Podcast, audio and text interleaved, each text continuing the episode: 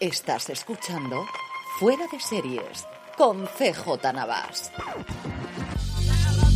Bienvenidos a Streaming, el programa diario de Fuera de Series en el que un servidor CJ Navas te trae las principales noticias, trailers, estrenos y muchas cosas más del mundo de las series de televisión.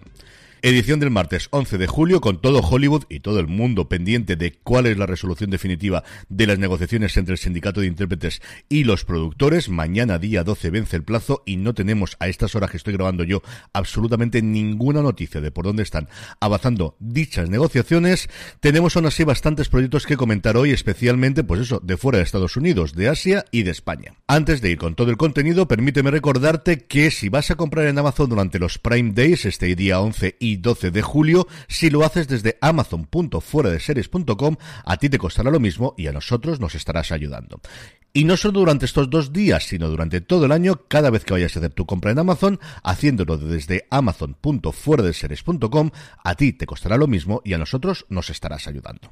Arrancamos hablando de nuevos proyectos y ayer Disney Plus decidió revelar que va a estrenar hasta 20 originales asiáticos en lo que resta del 2023. Vamos a tener por supuesto anime, entre ellos Tokyo Revengers Tenjiku Arc y Phoenix Eden 17. Vamos a tener por supuesto series coreanas, parece que sobre todo thrillers y vamos a tener una vez más una serie documental sobre el mega grupo BTS del que ya había dos documentales previamente en la plataforma de la Casa del Ratón. El revelarlo ayer es un aviso para navegantes de, oye, fijaros que no necesitamos hacer las cosas solo en Hollywood, que podemos hacerlas en el resto del mundo?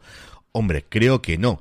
Pero dicho eso, 20 producciones internacionales para dotar de contenido a Disney Plus en un momento en el que el contenido americano va a brillar por su ausencia en los próximos meses. Por su parte, A3 Player sigue imparable y ya rueda a muerte, la nueva serie original dirigida por Dani de la Orden y que estará protagonizada por Verónica Chegui y Joan Amargós. Amargós interpreta a Raúl, un joven que ve cómo su vida da un vuelco cuando le diagnostican una enfermedad grave y paralelamente conoce a Marta, interpretada por Verónica Chegui, que acaba de descubrir que está embarazada y no tiene claro qué decisión tomar. Creada y dirigida, como os decía, por Dani de la Orden, A Muerte es una comedia romántica de siete episodios de 30 minutos que trata temas universales como la transición a la vida adulta, la muerte, la maternidad o las parejas de largo recorrido y sus crisis desde el prisma, evidentemente, de la comedia. Junto a Chegui y Amargo están en la serie Paula Malía, Cristian Valencia, Claudia Melo, Roger Coma, Joan Solé, Julián Villagrán y David Vargués y tiene la colaboración especial de Berto Romero, Leticia Dolera y Pep Muné. El guion corre a cargo de Natalia Durán y Oriol Capel. En el apartado de renovaciones y cancelaciones, una cosa curiosa y es que había mucho run run, especialmente en Estados Unidos,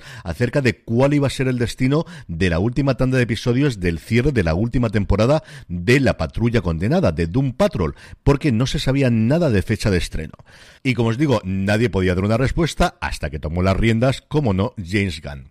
Y no, no lo hizo en Twitter, sino en Threads, el nuevo competidor de Twitter que ha lanzado Meta, Facebook para los amigos, este pasado fin de semana en Estados Unidos, bueno, en el resto del mundo, donde no lo tenemos, es en la Unión Europea por temas legales tremendamente complejos. Si queréis saber más sobre ellos, Mixio del amigo Alex Barredo, que os lo va a comentar mejor que nadie. Gunn mandaba un thread, que es como hay que decir estas cosas, diciendo, hay varias personas que me han preguntado esto esta mañana, no sé exactamente a lo que se refieren, porque estoy muy liado con Superman y Creator Commandos y no estoy en el día a día de la programación de televisión, pero no me puedo imaginar que se vayan a guardar los episodios y no se vayan emitir. Y efectivamente, horas después, Gan decía en la misma red social que ya me he enterado de cómo está la cosa, bajo ningún concepto, no, absolutamente no, y ese no en mayúscula, los episodios de la patrulla condenada van a ser archivados, aunque todavía no ha sido anunciada cuándo va a ser la premier de los mismos. Pues eso, que si James Gunn ya era el rey de Twitter, ahora también lo es de Threads. En cuanto a fechas de estreno, se nota ya el verano y Antena 3 va a estrenar el próximo jueves 13 de julio los nuevos episodios de ACI, Alta Capacidad Intelectual, la serie francesa que lleva ya varios años estrenando todos los veranos.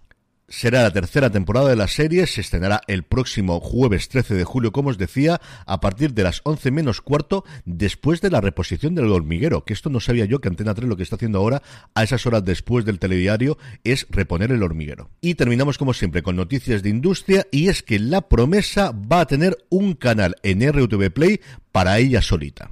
De hecho, el canal ya está disponible y lo que va emitiendo en 24 horas no solamente son episodios de la serie, sino que tendrá además resúmenes de los mejores momentos, entrevistas exclusivas y el video podcast si el servicio hablara. En el apartado de vídeos y trailers, Apple TV Plus han permitido ya tener un vistazo largo a Napoleón, la película de Ridley Scott. Ojo, no confundirla con la adaptación de la que era la película en su momento de Stanley Kubrick, que va a adaptar a serie para HBO próximamente Spielberg y de la que me recuerda Juan Francisco Bellón que hay una edición absolutamente loca en Tachen de cómo fue ese proyecto que nunca pudo completar Kubrick. Ese es lo que va a hacer Spielberg. Lo que tenemos aquí es otra película diferente, aunque también narra todo el ascenso y no sabemos si declive de Napoleón.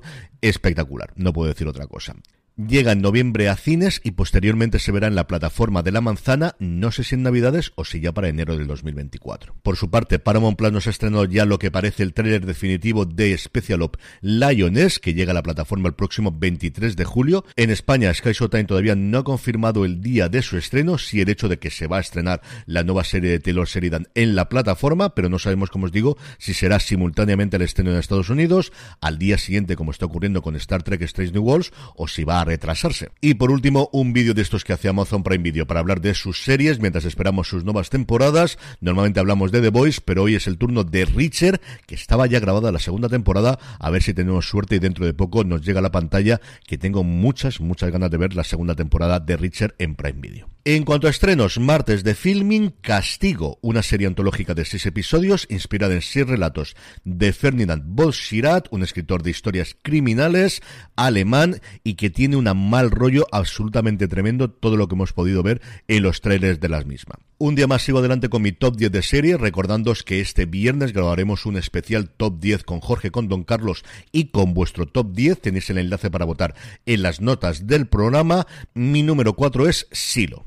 Cuando supe que el showrunner era Graham Josh tenía muchas esperanzas en el proyecto, el elenco es sencillamente e impresionante, pero las ha superado con creces. Sí lo me ha parecido que tiene un universo absolutamente identificable y único, aunque beba de muchas series, producciones y videojuegos, porque no, hay desde luego uno de los grandes referentes es Fallout post-apocalípticos, con una historia que combina la parte de la ciencia ficción con la parte de misterio, de investigación, con un presupuesto que se nota que lo paga Apple, y como os digo, a mí me ha encantado la primera temporada y tengo tantas ganas de seguir en ese mundo que en vez de esperarme la segunda temporada me estoy leyendo todas las novelas durante este verano. Y terminamos como siempre con la buena noticia del día y es que hoy volvemos con el ciclo Mi episodio favorito en el Instituto Juan Gil Albert de Alicante. A partir de las seis y media de la tarde hablaremos de Tú también lo harías con sus creadores, con David Victori y con Jordi Vallejo, como os digo, a partir de las seis y media en la sede del Instituto Juan Gilarbert, del Instituto Alicantino de Cultura, en la calle San Fernando, número 44. Veremos junto a ellos dos episodios, ese primer episodio que arranca de una forma formidable la serie y ese quinto rodado en plano secuencia que es absolutamente espectacular, de lo más impresionante que he visto en series este año, no en series españolas, en series en general y luego como siempre un servidor tendrá una horita para hablar con ellos del proceso creativo, de su experiencia y de todo lo que quieran preguntarle la gente que hasta allí acuda. Como os decía, hoy a partir de las seis y media en la sede del Gil Albert, mi episodio favorito con Tú también lo harías. Y con esto, y recordándoos que vuestras compras en Prime Day, si las hacéis desde amazon.fueradeseries.com, a ti te costará lo mismo y a nosotros nos estarás ayudando, me despido hasta mañana miércoles. Gracias por escucharme y recordad, tened muchísimo cuidado.